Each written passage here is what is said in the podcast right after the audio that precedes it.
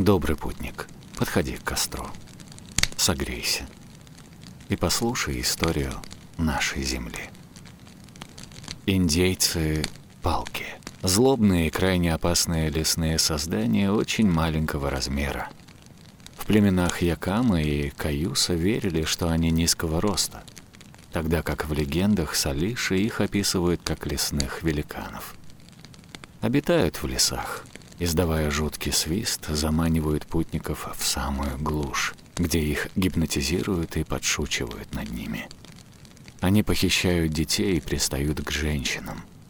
Также порой обмазываются смесью разных трав и земли, чтобы стать невидимыми.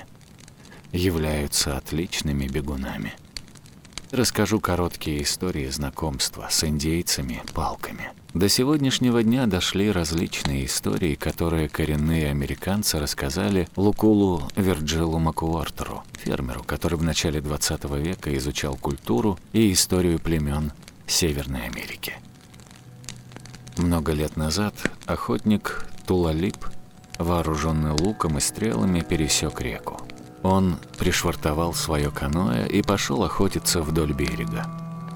Увидев трех зайцев, он выстрелил и убил одного.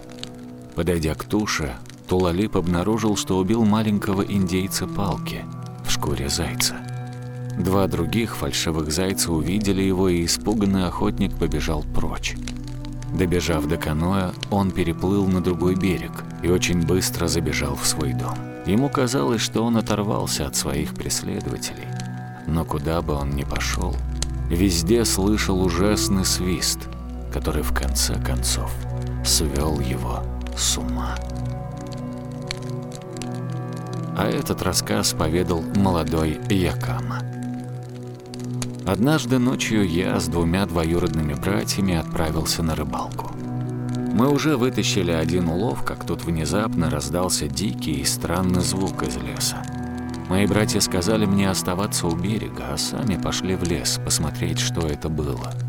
Судя по звуку, это нечто было очень далеко в лесу. Вскоре раздался еще один звук, и я понял, что страшное существо приблизилось.